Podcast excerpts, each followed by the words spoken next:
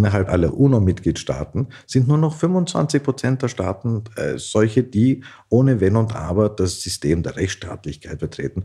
Und ganz offen, ich will, dass meine Kinder und Enkelkinder auch in so einer Gesellschaft aufwachen. Und da sind die USA einfach unser wichtigster Partner. Ich glaube, einer der größten Vorteile der beiden Regionen ist jetzt nicht, dass man jetzt zu einer, zum Status quo ante zurückkehrt, sondern dass wir wahrscheinlich jetzt nicht mit einem exzessiven Unilateralismus aller Trump zu rechnen haben.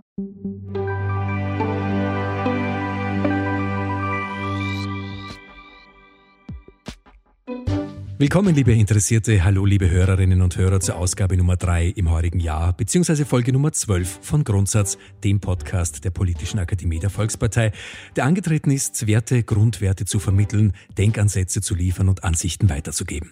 Christian Gatte-Laudenbach begrüßt euch im Namen unseres Teams. Personelle Veränderungen an der Spitze eines Staates beleuchten wir heute. Konkreter gesagt, wir richten unseren thematischen Fokus darauf, was passiert, wenn sich der Demokrat Joe Biden gegen den Republikaner Donald Trump durchsetzt USA unter Joe Biden und was das für die Beziehung zu Europa, aber auch Österreich bedeuten kann, versuchen wir in unserer aktuellen Ausgabe zu erörtern.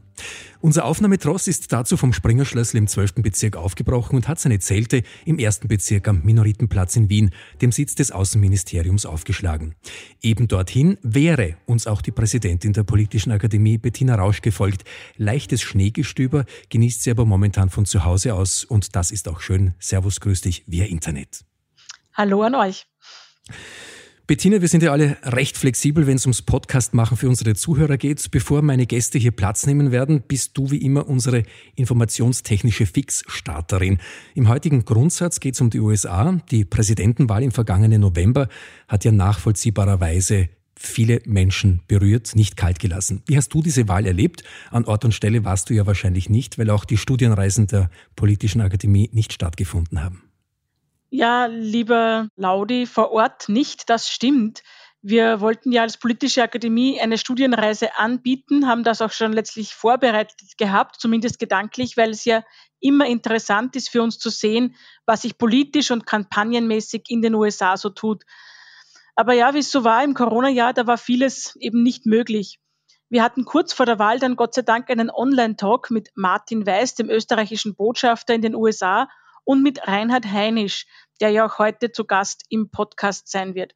Hauptthema war bei diesem äh, Talk äh, natürlich die gesellschaftliche Spaltung in den USA.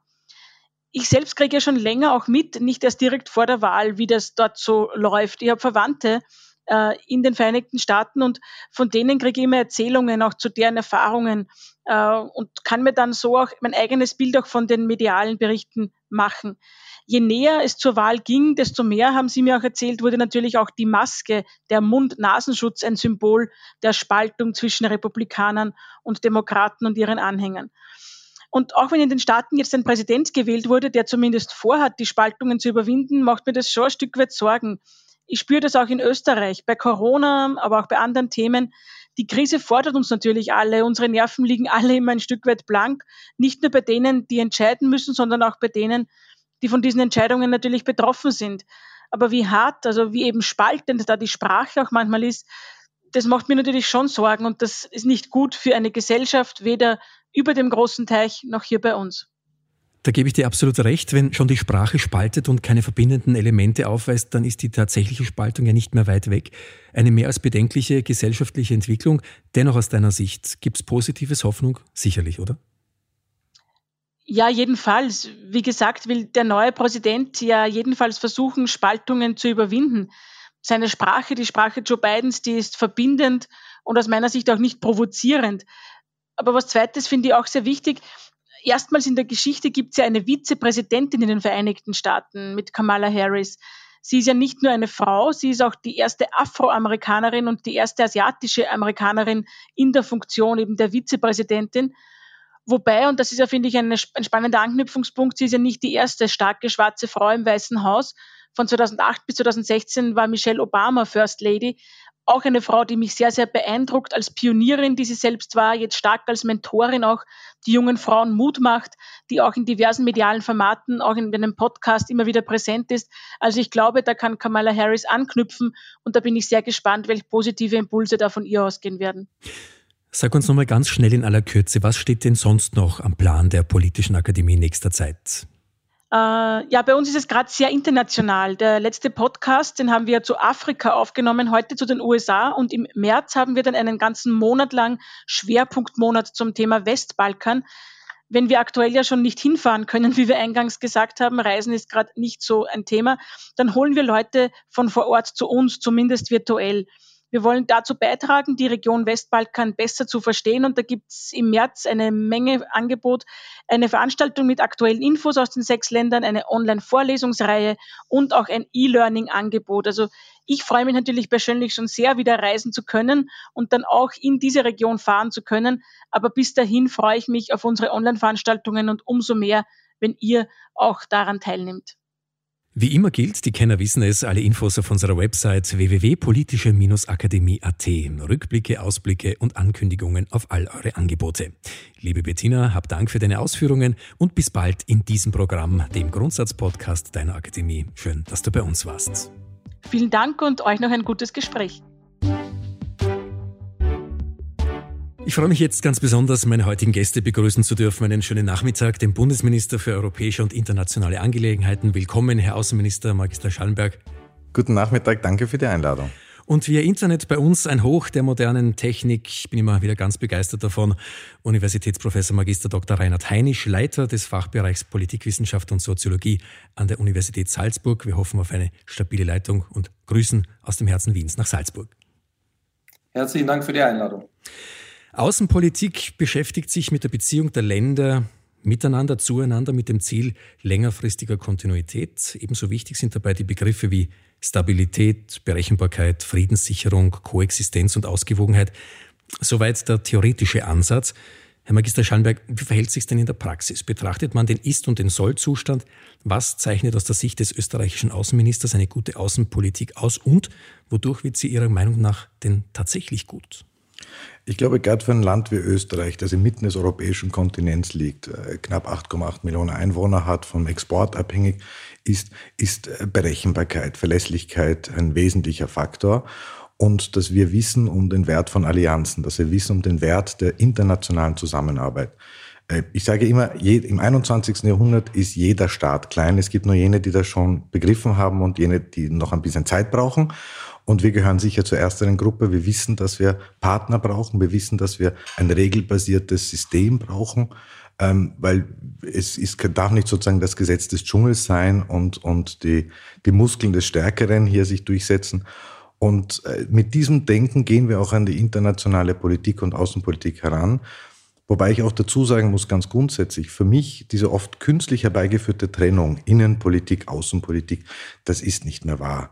Ähm, Außenpolitik ist auch Innenpolitik im besten Sinne des Wortes, genauso wie Europapolitik ja genau in dieser Schnittmenge ist. Und es ist auch Interessenspolitik, da muss man sich nicht dafür schämen.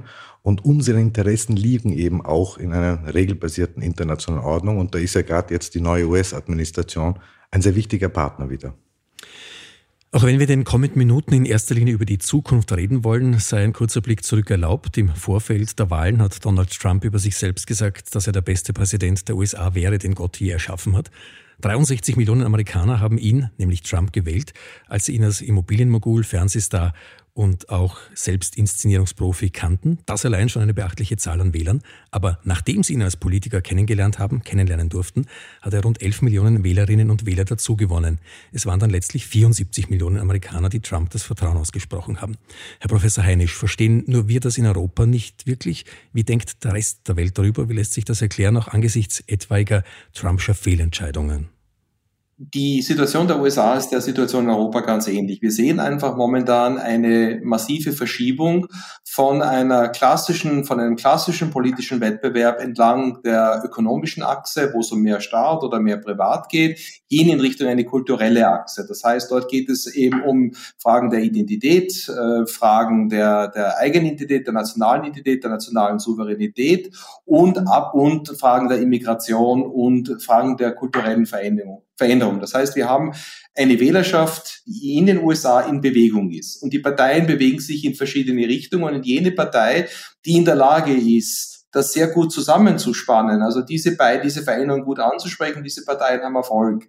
wir sehen das, äh, auch der ÖVP in Österreich gelingt es ja derzeit ganz gut, ähm, diese beiden Teile anzusprechen. Und haben wir in den USA noch ein Zwei-Parteien-System noch äh, zusätzlich. Das heißt, in der Situation ist es ganz klar, dass viele Leute, die sich einerseits ökonomische Sorgen machen und die in Trump jemanden sehen, der für eine gute Wirtschaft sorgen wird und gleichzeitig, dass die Leute, äh, die sich Sorgen machen um ihre kulturelle Identität, um die Souveränität der Vereinigten Staaten, um Einwanderung, dass auch diese Leute äh, jemand sind, die Donald Trump anspricht. Gleichzeitig wird die Republikanische Partei eine immer, das mal so salopp auszudrücken, unterschichtigere Partei. Also man sieht das sehr schön in, in der Wählerschaft und daher wird sie von 67 Prozent der Weißen gewählt und äh, vor, vor allem von äh, weißen Wählern, Wählerinnen, die männlich sind. Zwei Drittel der Amerikaner ohne College-Abschluss äh, äh, Weiße wählen Donald Trump. Und das sind natürlich in einem so großen Land sehr, sehr viele Wähler, Wählerinnen. Und das Reservoir der eher bildungsferneren Schichten, ich nicht sagen bildungsferner, aber bildungsferneren Schichten, das ist einfach eine sehr große Schicht. Und früher hat sich das aufgespalten, haben viele Demokraten gewählt, einige auch die Republikaner. Und jetzt wählen die dominant äh, Rep äh, republikanisch und die kann Donald Trump ansprechen. Und gleichzeitig hat es auch verstanden, zunehmend auch Latinos anzusprechen, vor allem männliche Latinos in bestimmten Teilen, auch viele, die aus äh, Ländern kommen, die ähm, ja Südamerika, wo im die, die, die, die mit dem Sozialismus sehr schlechte Erfahrungen hatten, die konnte er ansprechen und auch in sehr geringen Ausmaß auch mehr männliche schwarze Wähler. In Summe ergibt es eben dieses Net Plus von etwa 75 Millionen Wählern und ähm, 90 Prozent der Republikaner vertrauen ihm und auch heute noch ist er mit Abstand die beliebteste Persönlichkeit in der Republikanischen Partei. Es sind eher die ähm, Unabhängigen und die Demokraten, die ihm skeptisch und sehr skeptisch gegenüberstehen. Aber in einem Zweitparteiensystem ist das natürlich eine der Voraussetzungen. Hat aber mit dieser soziokulturellen Veränderung äh, in westlichen Demokratien zu tun.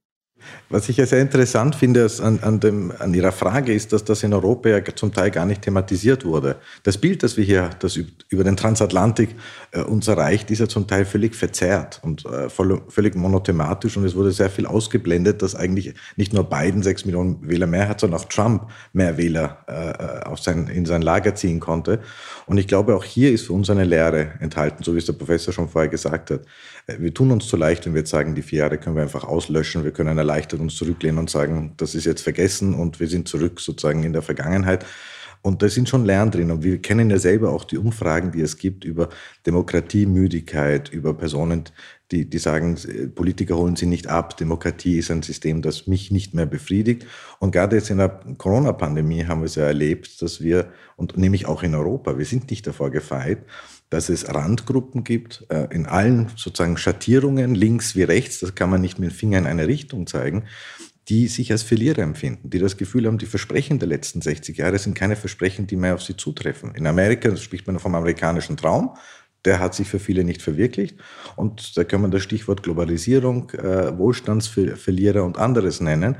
Also ich glaube, auch hier dürfen wir uns als Europäer nicht leicht machen und sagen, das ist ein amerikanisches Phänomen, das ist ein demokratisches Phänomen die Frage drei, viermal umformuliert, gestrichen, wieder hineingenommen. Dennoch eine distanzierte Art und Weise, sie auszudrücken. Was bleibt für Sie, Herr Außenminister, als Europäer, als Politiker, als Mensch von der Amtszeit des Donald Trump über? Also zum einen glaube ich, dass er nicht sozusagen ein, ein, ein Unikat war, sondern ein Phänomen, was ich eben gerade vorher angesprochen habe. Zum Teil. Zum Zweiten, ähm, nicht alles, was sozusagen in den letzten vier Jahren geschaffen wurde, muss jetzt einfach im Bausch und Bogen über Bord geworfen werden. Ganz im Gegenteil. Ich denke zum Beispiel an die Abraham Accords, also die Abraham-Abkommen im Nahen Osten. Unter der Trump-Administration ist im Nahen Osten mehr in Bewegung geraten als in den zwölf Jahren davor. Und das müssen wir einfach zur Kenntnis nehmen. Und natürlich wird die Administration Biden zum Beispiel auf diesen Punkt auch aufbauen. Und bei einem anderen Punkt, und da habe ich vor kurzem einen Leitartikel in einer österreichischen Zeitung gelesen, der mir sehr gefallen hat, ähm, in beiden mag mehr Trump stecken, als manche wahrhaben wollen. Es wird auch in der Handelspolitik und in der Außenpolitik zum Teil große Elemente der Kontinuität geben, ähm, die manche gar nicht so wahrnehmen wollen. Und wir hatten in der Vergangenheit ja oft dieselben Botschaften aus Washington gehört. Nur Trump hat sie uns ins Gesicht geschrien und in der Vergangenheit wurden sie uns höflich mitgeteilt und das war der Unterschied. Unser Podcast heißt Grundsatz. Unser Ansatz, unser Vorsatz dabei, immer auch über das grundsätzliche Reden, über die Werte, die ja der Politischen Akademie als Wertezentrum der Volkspartei so wichtig sind. Das ist Demokratie, Rechtsstaatlichkeit, die Errungenschaften der europäischen Aufklärung. Herr Professor Heinisch, USA 2021 unter Biden. Wo treffen sich da die amerikanischen und die europäischen Werte und Interessen? Und worin und wodurch unterscheiden sie sich? Wie gut können Ihrer Ansicht nach die USA und Europa zusammenarbeiten? Naja, ich glaube, die Voraussetzungen sind natürlich jetzt äh, doch deutlich sehr stark. Ich würde schon vielleicht auch zu Donald Trump dazu sagen, also mit der Ansage natürlich von America First, das ja doch eine deutlich nationalistische Ansage war, eine Absage an den Multilateralismus und ähm, die Idee, das allein zu gehen. Ähm, das würde sich jetzt erwartungsgemäß doch ändern. Natürlich gibt's, äh, sind die USA haben, verfolgen alle Staaten eine Interessenspolitik. Die Frage ist nur, wie man diese Interessen umsetzen wird. Denn und und ähm, bei beiden würde man vermuten, dass die Umsetzung der amerikanischen Interessen eher ein Versuch ist, das in einer Partnerschaft umzusetzen, weil auch verstanden wird, dass die USA diese Dinge nicht allein äh, durchführen können. Äh, und dass es natürlich eine, eine Werte Gemeinschaft gibt. Das heißt, äh, das Vertrauen auf, auf äh, Rechtsstaatlichkeit, auf die liberale Demokratie, auf ähm, Institutionen und auch das Vertrauen und das Wiederaufbauen von Allianzen und die Verlässlichkeit der Allianzen. Also ich glaube, diese Zielsetzung des Institutionalismus und Multilateralismus unter amerikanischer Führung ist etwas, auf das die USA äh, hinsteuern. Und, ähm, und damit kommt auch eine gewisse Paktfähigkeit, damit kommt auch eine, eine gewisse Berechenbarkeit der amerikanischen Politik, die natürlich jetzt unter äh, Trump viel weniger gegeben war. Auch in seinen außenpolitischen Erfolgen, die es gab, das waren natürlich oft sehr, wirken sehr ad hoc und das waren natürlich auch, das waren auch teilweise Dinge, wo die, das amerikanische außenpolitische Establishment selbst überrascht wurde. Also in, ich glaube, äh, auf Basis der Wertegemeinschaft, der gemeinsamen Werte, da werden sich die Europäer und die Amerikaner im Allgemeinen finden. Schwieriger wird es dann, ob man sich dann auf konkret, wo man sich dann auf die konkreten Ziele einigt und wo man dann die, wie man die, die Lasten dann verteilt, verteilen wird. Ähm, und ähm, das würden die USA ja schon aus diesem Grund machen, weil ja die USA eben, wie der Herr Außenminister richtig sagte, Außenpolitik ist auch Innenpolitik. Da gibt es ja eine offene innere Rechnung in die USA. Also Bidens Versuch hier den, den Multilateralismus zu gehen, sich mit den äh, Verbündeten die, die, die Beziehungen zu reparieren und auf Rechtsstaatlichkeit und liberale Demokratie zu setzen. Das ist, das ist natürlich auch ein Versuch, quasi ähm, in, in der Innenpolitik zurück zu, äh, zurück zu pushen. Also auch hier klar zu signalisieren, wir stehen für Rechtsstaatlichkeit, wir stehen für die liberale Demokratie. Das ist eine Absage an unsere eigenen radikalen Kräfte und es ist vor allem eine Absage an die radikalen Kräfte, diese Lagerbewegung, die eben doch ein, die Basis der Bewegung Donald Trumps bei den Republikanern bietet. Also ich glaube, aus diesen innenpolitischen Gründen heraus werden die USA versuchen, hier ein, ein, ein Gegenexempel. Und natürlich sind die Europäer hier die ersten Ansprechpartner und, und die, die wichtigsten Ansprechpartner und die ersten Partner. Und ich glaube auch einer der größten Vorteile der beiden, äh, der, der beiden Regierungen ist jetzt nicht so, dass man, dass man jetzt vielleicht zu einer, zum Status quo ante zurückkehrt, sondern liegt vielleicht auch darin, dass wir wahrscheinlich jetzt nicht mit einem exzessiven Unilateralismus aller Trump zu rechnen haben, der wahrscheinlich die europäischen Beziehungen massiv belastet hätte und der wahrscheinlich Europa noch viel stärker gespalten hätte. Also in dem Nicht-Passieren, was gedroht hätte, liegt, glaube ich, einer der großen äh, Vorteile jetzt der Regierung Biden aus europäischer Sicht. Herr Außenminister, Sie haben genickt. Ja, ich, ich sehe das sehr ähnlich. Ich glaube natürlich, äh, Lastenverteilung, konkrete Zielsetzung ist jetzt ein wesentliches Thema. Aber lasst uns einmal einen Schritt zurücknehmen. Und das sehe ich wieder, Herr Professor, wir müssen uns als Europäer auch ein bisschen an der Nase nehmen. Also jetzt zu glauben, es kommt der Weltpolizist zurück auf die Weltbühne, es ist alles wieder heil und gut und wir können uns sozusagen zurücklehnen, wäre, glaube ich, der falsche Zugang. Ähm, ich glaube, wir müssen wesentliche Lehren ziehen aus den letzten vier Jahren. Weil, wie gesagt, das ist ein Phänomen und kein Unikat gewesen. Und wer sagt uns das nicht in einigen Jahren? Wir wieder eine ganz anderes sozusagen Stimmen hören aus Washington. Und ich glaube, wir Europäer müssen einerseits jetzt auf die USA zugehen. Wir müssen uns strategisch interessant machen, jene Bereiche definieren, wo wir wirklich zusammenarbeiten. Und ja, wir werden Reibungsflächen haben. Das reicht vom Handel über gewisse menschenrechtliche Fragen, auch gewisses Auftreten in, in, in Drittstaaten. Ähm, aber ich glaube, wir müssen auch, das ist die zweite Lehre, den Blick auf das Gemeinsame richten. Wir sind wahnsinnig gut darin, in der westlichen Welt die ganze Zeit unsere Differenzen sehr öffentlich auszutragen. Und gerade hier haben wir oft uns eher äh, Rücken zu Rücken als Schulter an Schulter bewegt. Und ich habe das selber als Außenminister wahrgenommen. Ähm, sozusagen Kontakte, enge Kontakte mit Washington hat man einen höheren Rechtfertigungsbedarf in Österreich, als es äh, der Fall ist, wenn man mit Moskau oder Peking enge Kontakte hat. Das ist absurd. Und es gibt auch eine rezente Gallup-Umfrage in 60 Ländern, was Vertrauenswerte in den USA betrifft. Und da liegt Deutschland mit 6 äh, Prozent genauso hoch wie Iran. Das ist auch zumindest erstaunlich. Und wir Österreicher brauchen gar nicht lachen, weil wir sind die Viertletzten mit 9 Prozent Vertrauen. Also da kann ich sagen, da haben wir ein Uphill-Battle, würde man sagen, in den USA. Da müssen wir auch an uns arbeiten. Es kann nicht sein, dass wir innerhalb der westlichen Lebensmodellsgemeinschaft, wir werden ja vielleicht noch dazu darauf zu sprechen kommen, hier uns die ganze Zeit differenzieren und gerade die Bilder des Sturms auf das Kapitol waren ja verheerend in ihrer Wirkung äh, außerhalb der westlichen Welt, sozusagen, was die Demokratie und die Wertigkeiten betrifft.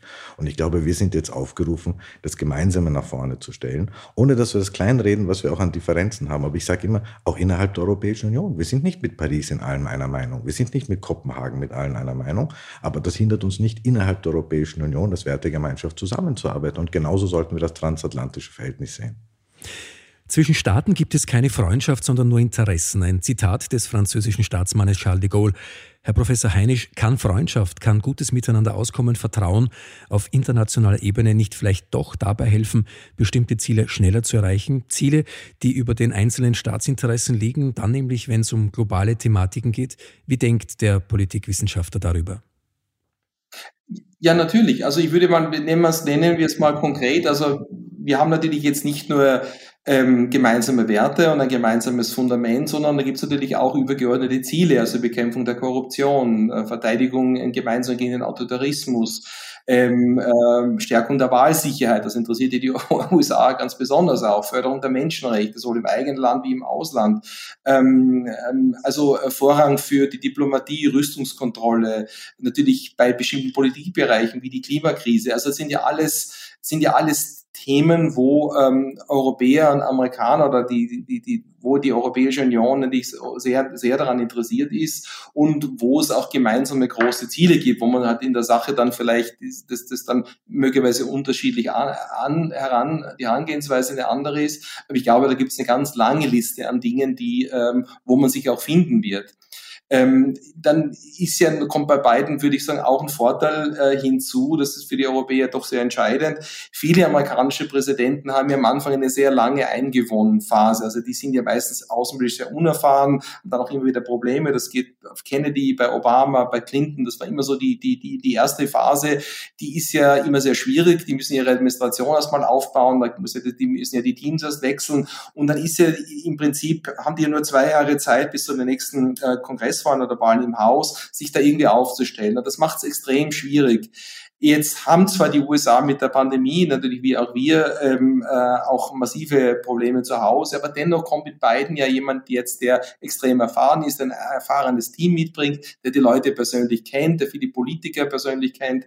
Also ähm, die Voraussetzungen, dass man sich hier verständigt, dass es zu wenig, weniger, eher weniger Missverständnis kommt, dass man die Gegner einschätzen kann. Ich glaube, diese Voraussetzungen sind äh, sehr gut und das bietet natürlich eine gewisse Chance da, ähm, also, also of the gate, also schneller mal äh, Nägel mit Köpfen zu machen, als das vielleicht sonst gewesen wäre, wäre trotz der gegenwärtigen Schwierigkeiten. Ich glaube, das ist für die Europäer sehr wichtig, vor allem auch in, in beiden jemanden zu haben, der Europa auch ein bisschen versteht. Man muss sich ja vorstellen, aus amerikanischer Sicht ist die EU und ist das europäische Gefüge ja extrem schwierig nachzuvollziehen, zu verstehen, wie das funktioniert. Und das ist ja auch eine eigene Erfahrung, die die Spitzen amerikanischen Ausblick auch mal äh, erst machen müssen. Und hier gibt es auch erfahrene Leute, die das von vornherein auch schon einschätzen können und auch mit den Key Players in Europa schon relativ vertraut sind. Also das darf man nicht unterschätzen. Ich glaube, das ist ein wichtiger Aspekt hier. Wenn ich gleich darauf replizieren darf, ich glaube, Sie haben vollkommen recht, Herr Professor. Ähm, wir haben eine sehr erfahrene Truppe. Ähm, Jake Sullivan, Tony Blinken, Biden selber, der auch zum Beispiel den Westbalkan gut kennt. Ähm, und da, da, können wir auf einer wirklich starken äh, äh, äh, Basis aufbauen. Aber ich glaube, wir müssen äh, uns bewusst sein, und Sie haben es ja erwähnt, das wichtige Stichwort, die äh, äh, Midterm Elections. In Wirklichkeit haben wir vielleicht ein Fenster von nur zwei Jahren, wo Sie auch den, den Senat und sozusagen das Kapitol in der Hand haben, den Kongress. Und äh, wir müssen sie brauchen und sie müssen gleichzeitig sehr viel Energie nach innen wenden. Er hat ja gleich in seiner Antrittsrede diese Unity betont. Er weiß, dass die Herkulesaufgabe darin liegt, dieses gespaltene Land, diese gespaltene Gesellschaft ein bisschen mehr zusammenzuführen, die Gräben etwas kleiner zu machen. Ganz wird es ihm vermutlich nicht in allen Bereichen gelingen. Und gerade in dieser Phase kommt, glaube ich, uns Europäer auch eine strategische Bedeutung zu. Wir müssen gerade jetzt zeigen, dass wir Vertrauen haben, die Amerikaner auch stärken. Die westliche Welt ist nicht die USA, aber es gibt dieses westliche Lebensmodellgruppe nicht ohne die USA. Das muss uns einfach als Europäer klar sein. Und gerade wenn wir denken an Westbalkan, an östliches Mittelmeer, an Libyen, wir brauchen die USA dringend, wie ein bisschen Brot in der Außenpolitik in Wirklichkeit als Partner, als starken Partner. Und daher glaube ich, ist es notwendig, dass wir als Europäer auf die Amerikaner zugehen, ihnen zeigen, wir haben Vertrauen in euch, wir brauchen euch, wir wollen mit euch arbeiten, um ihnen auch diese Freiräume zu schaffen, die sie jetzt brauchen in diesen nächsten zwei Jahren, um nach innen wirken zu können. Das ist, glaube ich, ein sehr wesentlicher sozusagen äh, Balanceakt, den wir als Europäer einfach psychologisch, wenn man so will, hinkriegen müssen das Vertrauen in Richtung der Vereinigten Staaten, das Vertrauen aber auch in Richtung der Persönlichkeiten, der Personen, die Sie schon kennen. Sie haben schon ein wichtiges Mitglied der beiden Administrationen getroffen, Herr Außenminister, zumindest per Videokonferenz, nämlich John Kerry. Kein Unbekannter, auch den Österreicherinnen und Österreichern als Außenminister Obamas noch in Erinnerung, war doch Kerry damals auch oft in Wien zu internationalen Verhandlungen zu Gast. Jetzt ist der Klimabeauftragter von beiden. Wie war denn aus Ihrer Sicht dieses erste Gespräch mit ihm? Wie wichtig ist ihm die Klimafrage stellvertretend für wahrscheinlich sehr, sehr viele Fragen des globalen Natur- und Artenschutzes, die Fragen des Umgangs mit den natürlichen Ressourcen und den Bodenschätzen? Welchen Eindruck haben Sie? Also ich glaube, es ist ein sehr starkes Signal auch von äh, Joe Biden, dem neuen Präsidenten, dass er so jemand Erfahrenen äh, wie John Kerry als seinen Sonderbeauftragten für Klima nominiert hat. Das Gespräch war besonders freundlich und das hat sich auch gleich erwiesen, dass er einfach Österreich sehr gut kennt. Er ist ja der US-Außenminister mit der längsten sozusagen Aufenthalt in einem Stück in Österreich je in der Geschichte, äh, in 2015 im Rahmen der, der Wiener Iran-Atomgespräche. Und er hat auch in diesem Videokonferenz, da war ich nicht alleine mit ihm, es war eine Reihe von anderen EU-Minister dabei, auf äh, gerade österreichische nachhaltige Energiepolitik, Biomassewerke, die er hier besucht hat, verwiesen. Und er kommt mit einer enormen außenpolitischen Erfahrung. Und der Ton war ein ganz anderer. Ton macht in der Politik einfach äh, die Musik. Und es hat sich erwiesen, dass also äh, wir mit ihm einen besonders guten Draht haben. Auch der Bundeskanzler Sebastian Kurz hat ja schon Kontakt aufgenommen mit ihm und mit ihm gesprochen. Und ich kann auch nur hier sagen, dass wir natürlich mit den Amerikanern schon in Kontakt sind, direkt auch mit dem neuen äh, Sonderbeauftragten für den Iran und selbstverständlich Wien wieder anbieten als Ort für mögliche Gespräche, sei es äh, Iran-Gespräche, sei es die strategischen Gespräche, die zwischen USA und Russland hier stattgefunden haben. Und die Signale sind eigentlich sehr positiv bis jetzt. Also dass sowohl das Signal John Kerry als äh, Klimasonderbeauftragter, das ist die größte Aufgabe, die wir in Wirklichkeit in den nächsten Jahren und Jahrzehnten vor uns haben, als auch sozusagen der Wien-Aspekt und der Österreich-Aspekt äh, stimmen einen hoffnungsfroh. Also höre ich heraus, dass Österreich weiterhin gehört wird, noch besser gehört werden wird in Zukunft? Also ich sage ganz offen, was unsere und die Bundesregierung hatte eine sehr klare Linie, die ich äh, für goldrichtig halte, dass wir eine wirkliche Zuwendung äh, äh, auf, äh, zu Amerika haben. Ja, der Wiener Blick war oft und ist auch richtig nach Osten, Südosten historisch gesehen. Aber ich glaube, die transatlantische Partnerschaft muss einfach sozusagen eine Etage drüber liegen. Wir brauchen Partnerschaften mit äh, China und Russland, aber diese westliche Gemeinschaft, diese Lebensmodell, diese Wertegemeinschaft muss uns etwas wert sein. Und wir müssen auch zur Kenntnis nehmen, dass wir eine Minderheit geworden sind. Innerhalb der der Gruppe aller UNO-Mitgliedstaaten sind nur noch 25 Prozent der Staaten äh, solche, die ohne Wenn und Aber das System der Rechtsstaatlichkeit, der Grund- und Freiheitsrechte, der Meinungsfreiheit, der Versammlungsfreiheit, der Religionsfreiheit und so weiter vertreten. Und ganz offen, ich will, dass meine Kinder und Enkelkinder auch in so einer Gesellschaft aufwachen, so in der offenen Gesellschaft aller Charles Popper. Und da sind die USA einfach unser wichtigster Partner. Und daher noch einmal, sehen wir stärker die Gemeinsamkeiten? Ja, es gibt Treibereien. Ja, es gibt Auffassungsunterschiede. Aber lassen wir uns nicht die ganze Zeit auseinander dividieren und machen das Spiel für autokratische Regime in Moskau und Peking noch leichter. Herr Professor Heinisch, der Blick nach vor nicht zurück. Wieder Beitritt zum Pariser Klimaschutzabkommen, wieder Teilnahme am UNO-Menschenrechtsrat, die Verlängerung des Atomabrüstungsvertrags. Präsident Biden setzt neue Akzente. Das Auftreten ist ein anderes. Kann die Welt neue Hoffnung schöpfen? Wird ein Joe Biden-Stempel längerfristig erkennbar sein? Was meinen Sie dazu?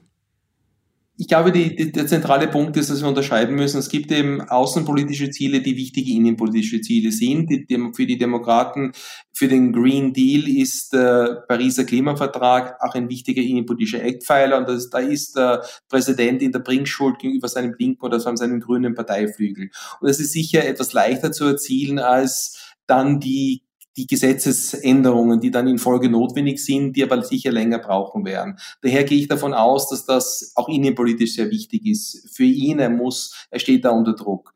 Ähm, Andererseits, äh, wie auch der Herr Außenminister sagte, müssen wir davon ausgehen, dass, dass in zwei Jahren eventuell die Mehrheit im Abgeordnetenhaus verloren gehen wird und auch eventuell im Senat. Damit würde Biden nur noch Defense spielen, könnte dann nur noch quasi über Dekrete äh, äh, regieren und damit werden auch alle internationalen Abkommen wahrscheinlich auf die Amtszeit beschränkt, ähm, weil natürlich die, wenn das Verträge werden, müssten sie ja durch den Senat. Das heißt, äh, da, da könnte das dann in, in spätestens vier Jahren umgedreht werden und hier eben ist eben die Chance sehr hoch, dass äh, Präsident Biden nicht wieder antreten wird aus Altersgründen und dass dann eben die Nachfolge Kamala Harris wäre als Kandidatin und äh, eine schwarze Frau an der Spitze dieses demokratischen Tickets. Das ist natürlich ähm, schwieriger, vor allem in dem jetzigen Kontext. Und da könnten natürlich die Republikaner auch jemanden nominieren, wenn es nicht sogar ähm, Donald Trump selber ist. Der hätte dann gute Chancen auf ein Comeback. Also das muss man schon in diesem Zusammenhang realistisch sehen gehen und ich würde, und daher äh, kann das natürlich ein Ablaufdatum haben und das muss man, glaube ich, immer mit berücksichtigen. Herr Magister Schallenberg, Sie teilen diese Ansicht? Äh, ich, ich, glaube schon. Also wir müssen wissen, dass wir, und das ist der Punkt, wir haben ja unsere Politik gegenüber den Vereinigten Staaten ausgerichtet als Österreich und nicht wegen einer Person im Weißen Haus. Und das ist auch richtig so. Wir freuen uns, und es ist ganz wichtig, dass die Amerikaner jetzt zurück sind, dass im Pariser Abkommen wieder, Klimaabkommen wieder beigetreten sind. Wir brauchen sie multilateral. Aber ich habe das jetzt schon öfter gesagt, auch in anderen Zusammenhängen, es wird kein Back to the Future geben mit den Vereinigten Staaten. Wir müssen uns als Europäer auch unsere Hausaufgaben selber machen. Und wir haben jetzt sehr viel über Klima geredet. Ich sehe da auch ganz andere Bereiche, wo wir gerade als Österreich ein massives Interesse haben, mit ihnen zusammenzuarbeiten. Äh, denken wir an Kampf gegen Extremismus, Kampf gegen Antisemitismus ähm, und für uns ganz besonders wichtig strategisch der West, äh, Westbalkan. Also da habe ich auch schon konkrete Angebote an die äh, US-Administration und Tony Blinken äh, formuliert, weil ich glaube, dass wir äh, im Unterschied vielleicht zu den vergangenen Jahren hier sehr viel stärker mit ihnen zusammenarbeiten müssen. Stichwort Bosnien-Herzegowina, Stichwort Dialog zwischen Belgrad, also Serbien und Kosovo-Pristina. Ähm, da gibt es, glaube ich, ein massives Interesse von uns, dass es hier keinen weißen Fleck sozusagen auf der strategischen Zusammenarbeit USA ähm, äh, EU gibt. Ähm, und ich glaube ganz grundsätzlich, der Zeitfaktor ist wesentlich. Und wie der Professor richtig sagt, wir schon erwähnt haben, die Midterm Elections können das, die Karten wieder mischen in Washington. Wir haben es mit einer Administration zu tun, mit einem Land, das sehr viel Energie nach innen stecken wird. Und es, das heißt aber auch mehr Verantwortung für Europa. Und ich hoffe und ich werde da meines dazu tun, dass wir dieser Verantwortung auch gerecht werden. Und wir als Österreicher werden auf jeden Fall unseren Beitrag leisten. Angesprochen jetzt auf die größten Herausforderungen eine Frage, die ich meinen beiden Gästen stellen will, auf europäischer Ebene, aber mehr noch weltweit gesehen im Jahr 2021. Wo liegen denn die thematischen Brennpunkte, die es tatsächlich zu lösen gilt, die in Angriff genommen werden müssen, Herr Außenminister? Also ich glaube, etwas, was uns massiv beschäftigen wird über die kommenden Monate noch, ist die Covid-19-Pandemie. Wir haben ja erst die Spitze des Eisberges gesehen, wenn man so will, der sozialen und der politischen und ökonomischen Auswirkungen dieser Pandemie.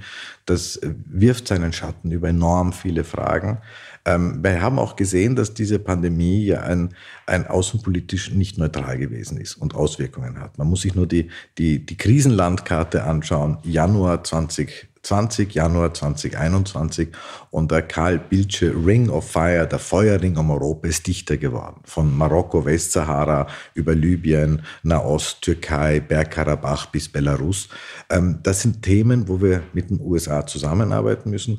Die große Frage jetzt natürlich neben den sozusagen überbordenden Kern globalen Themen wie Klimawandel, Migration, Demografie ist, die strategische äh, äh, Partnerschaft oder Zusammenarbeit mit China und Russland. Das ist vielleicht äh, die Beziehungen mit China sind sicher die Gretchenfrage, äh, nicht nur 2021, sondern einfach über die nächsten Jahre und Jahrzehnte.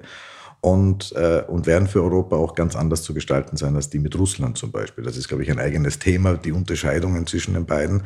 Und ich glaube, das sind die wesentlichen Herausforderungen. Die globalen Spannungsgebiete China, Russland, Klima, Demografie, Migration und den Umgang mit dem Follow-up oder dem Fallout von Covid-19. Herr Professor Heinisch, wie sehen Sie das? Naja, wenn man es jetzt aus amerikanischer Sicht, bisschen jetzt vielleicht die, die amerikanische Sicht sieht, ähm, wenn man auf Europa sehen, rein innenpolitisch natürlich gibt's ähm, gibt's ja ähm, ähm, verschiedene Akteure, wo sich die USA irgendwie ein bisschen neu orientieren. Also ich gehe jetzt mal davon aus, dass ähm, ähm, einerseits ähm, Großbritannien ein bisschen in diesem, in diesem Gefüge an Gewicht verliert, also wieder mehr, dass man sich wieder stärker auf Deutschland konzentrieren wird. Und da sieht man natürlich, äh, weil Deutschland auch gegenüber im Gegensatz zu Frankreich die größeren Ressourcen auch hat, eher als verlässlicher gilt und auch in Europa eine stärkere Ausstrahlungskraft hat. Nur sieht man mit gewisser Sorge der, dem Abtritt von Angela Merkel entgegen. Ähm, man wird wahrscheinlich aus amerikanischer Sicht sich dann genau ansehen, wie das mit der europäischen Verteidigung weitergeht. Da gab es ja von Frankreich ähm, ähm, ja auch eine Ansage hier, dass die Europäer sich unabhängiger werden sollen. Und da, da ist natürlich auch die, die Bringschuld, die wird auch bei beiden sein, dass Europa sich entsprechend finanziell bei der NATO einbringt. Und äh, da gibt es jetzt mit Covid natürlich wieder Gründe, dass man sagt, ja, wir brauchen die Gelder aber anderswo. Also das, das, und das, das ist nicht etwas, was man beiden vorwürfen wird, wenn Biden sich hier nicht durchsetzen kann oder wenn hier, wenn der Eindruck entsteht, dass hier Donald Trump einfach härter auftreten konnte. Ähm, also die erweiterte europäische Sicherheitszusammenarbeit ist sicher ein Thema, das die Amerikaner sich genau ansehen werden.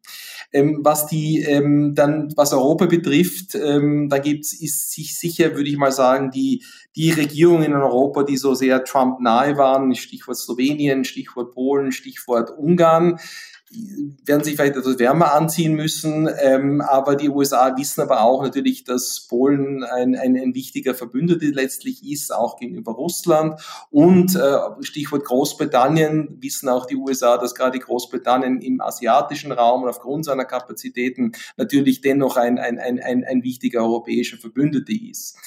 Ähm, äh, was Russland betrifft, äh, ich würde mal die, die, die, die, den Ansatz als hang tough but keep talking ähm, beschreiben, wo es punktuell, wir haben das ja auch gesehen, bei der, bei der Rüstungskontrolle gemeinsame Ziele gibt, aber gleichzeitig wird man versuchen, doch äh, Regionen des vitalen Interessens, wo also wo da die USA ein bisschen weggesehen haben, dass man versucht, diesen, diese Claims stärker abzustecken. Und wo sich halt die Europäer dann auch orientieren müssen, ähm, also die Amerikaner werden sicher punktuell, brauchen ja auch die Russen in einigen Bereichen, Corona, Klima, Terrorismusbekämpfung, dass man sich damit einklingt, aber in anderen Bereichen ähm, werden vielleicht die USA hier viel, viel härter schalten und da wird die Frage sein, wie sich da die Europäer positionieren wird. Das ist auch eine gewisse immer die Drohung in Europa, dass, dass sich die Europäer dann hier auseinander dividieren lassen.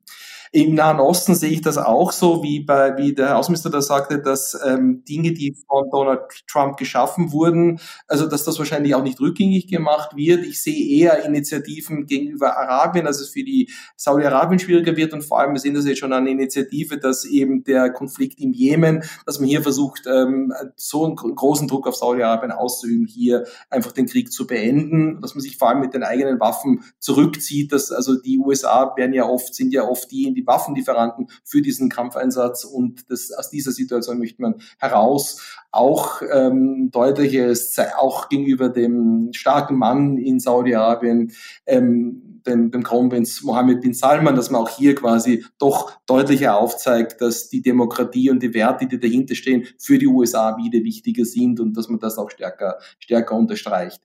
China ist sicher die große, das ist sicher der große Bereich. Ähm, ähm, ähm hier ist jedoch auch davon auszugehen, dass ähm, gerade die Härte Trumps und die Drohung der Sanktionen beiden aber auch ein bisschen äh, die Möglichkeit bietet, hier zu, hier zu manövrieren und in einigen Bereichen punktuell Zugeständnisse zu machen und in anderen Bereichen hart zu bleiben. Also ich glaube, gerade die strategische Dimension der Handelsbeziehungen mit China, da gibt es Möglichkeiten unter beiden, die für die für ähm, die die ähm, äh, bei für, für Trump schwierig gewesen sind, aber gleichzeitig glaube ich wird Biden stärker auf die äh, Menschenrechtsvergehen ähm, um die Menschenrechtssituation, gerade Stichwort Uiguren, Hongkong, stärker darauf hinweisen. Man wird sehen, wie, wie pragmatisch äh, China darauf reagieren wird. Ähm, China ist ja manchmal in der Lage, dieses Long Game sehr, sehr ähm, e-, effizient zu spielen. Also können sich auch sehr situationselastisch auf amerikanische Präsidentschaften einstellen, weil die Chinesen ja auch wissen, dass das oft nur von kurzer Dauer ist.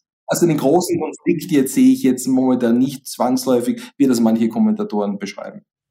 Herr Außenminister, wie sehen Sie das jetzt? Schlusswort, eine, eine knappe, knackige Antwort auf, ähm, was wird sich denn verändern, beziehungsweise wird sich Europa verändern? Die Härte Trumps haben wir jetzt auch gehört in der Antwort des, des Herrn Professor. Also ich glaube, was der Professor gesagt hat, dass die Härte Trumps vielleicht beiden sogar das eine oder andere erleichtern könnte, äh, das sehe ich genauso. Ähm, ich würde hoffen, dass wir die richtigen Lernen ziehen, dass wir wissen, dass wir ganz wurscht eigentlich, wer im Weißen Haus sitzt, einfach diese Zusammenarbeit ganz strategisch als Europäer vorantreiben müssen. Ich habe zum Beispiel in Brüssel auch vorgeschlagen, dass wir sehr viel stärker unsere Außenpolitik aneinander strategisch ausrichten. Wir haben ja gerade in der Corona-Pandemie gelernt, man muss sich nicht immer physisch treffen, Videokonferenzen gehen auch. Ähm, und warum schalten wir nicht einmal zumindest halbjährlich oder in, in regelmäßigen Abständen den Secretary of State, den äh, amerikanischen Außenminister, zu unseren EU-Außenministertagungen dazu und besprechen mit ihm ganz konkret gewisse Krisenherde, sei es im Nahen Osten, Libyen, Nordafrika, Horn von Afrika oder anderes. Ähm, also da ist noch sehr viel Luft nach oben. Und ich hoffe, dass wir die Zeit, die wir jetzt haben, auch wirklich strategisch nützen und uns nicht nur von den Schalmei-Klängen, die wir jetzt gerne hören, einlullen lassen, ähm, sondern äh, wirklich sozusagen Fakten schaffen, auf denen wir auch noch in vier Jahren, was immer dann kommt, äh, äh, ähm, aufbauen können. Es gab jetzt vor kurzem einen Artikel von Timothy Snyder, den Historiker in der New York Times, wo er dann sozusagen hingewiesen hat, man kann jetzt damit einverstanden sein oder nicht, aber sozusagen die gefährliche Parallelität zwischen der antisemitischen Dolchstoßlegende nach dem Ersten Weltkrieg und mir wurde die Wahl gestohlen, äh, sozusagen Legende jetzt. Ähm, und was sich das, wie sich das in zwei äh, Jahren bei den Midterm Elections oder in vier Jahren bei den nächsten Präsidentschaftswahlen in den USA auswirken wird. Also wir müssen wissen, dass wir mit einem Partner zu tun haben, der unter großen Herausforderungen steht, vor Herkulesaufgaben steht, der gleichzeitig weiß, dass die Weltgemeinschaft auf ihn schaut die Amerikaner, und Biden hat es ja selber gesagt, sind ein Staat, der sich selber auch in Anspruch nimmt, dass er als Vorbild vorangeht. Und ich glaube, dass wir Europäer hier einfach ein starker, verlässlicher Partner sein müssen. Dann würde ich mich freuen, wenn wir in vier Jahren wieder zusammensitzen und darüber plaudern und darüber sprechen, was ist in diesen vier Jahren tatsächlich passiert, was ist von dem übrig geblieben, das wir thematisiert haben. Am Ende der heutigen Ausgabe von Grundsatz gilt mein Dank vorrangig wie immer meinen beiden Gästen für ihr Kommen und dabei sein. Herr Außenminister, Ihnen alles Gute und danke auch dafür, dass wir bei Ihnen in Ihrem Haus die heutige Sendung aufnehmen durften. Danke sehr, eine Freude und Ehre. Schöne Grüße und vielen Dank aus Wien auch an Sie, Professor Heinisch, dass Sie uns via World Wide Web zur Verfügung gestanden sind. Herzlichen Dank. Herzlichen Dank für die Einladung. Danke. Liebe Hörerinnen und Hörer, liebe Interessierte, die ihr heute vielleicht zum ersten Mal hineingehört habt in die neueste Ausgabe von Grundsatz, danke für euer Interesse am heutigen Thema und eure Zeit. Mein Team und ich wünschen weiterhin viel Kraft, Freude und Perspektive in eurem Tun, privat wie beruflich. Am Ende von Grundsatz, heute ganz im Zeichen der USA, bedienen wir uns eines Zitats des 35. Präsidenten der Vereinigten Staaten von Amerika, John F. Kennedy. Das Wort Krise hat er einmal in einem Interview gemeint, setzt sich im Chinesischen aus zwei Schriftzeichen zusammen. Das eine bedeutet Gefahr und das andere Gelegenheit. In diesem Sinn nutzen wir die Gelegenheit. Infos zu unserer Sendung und alle bisherigen Podcast-Beiträge gibt's kompakt auf unserer Website auf www.politische-akademie.at. Nachgehört kann auch sehr gerne auf Soundcloud, iTunes und Spotify werden. Das war Grundsatz der Podcast der Politischen Akademie zum Thema USA unter Joe Biden. Eine Gemeinschaftsproduktion mit Missing Link. Liebe Grüße von uns allen und alles Gute, sagt Christian Gerd Laudenbach.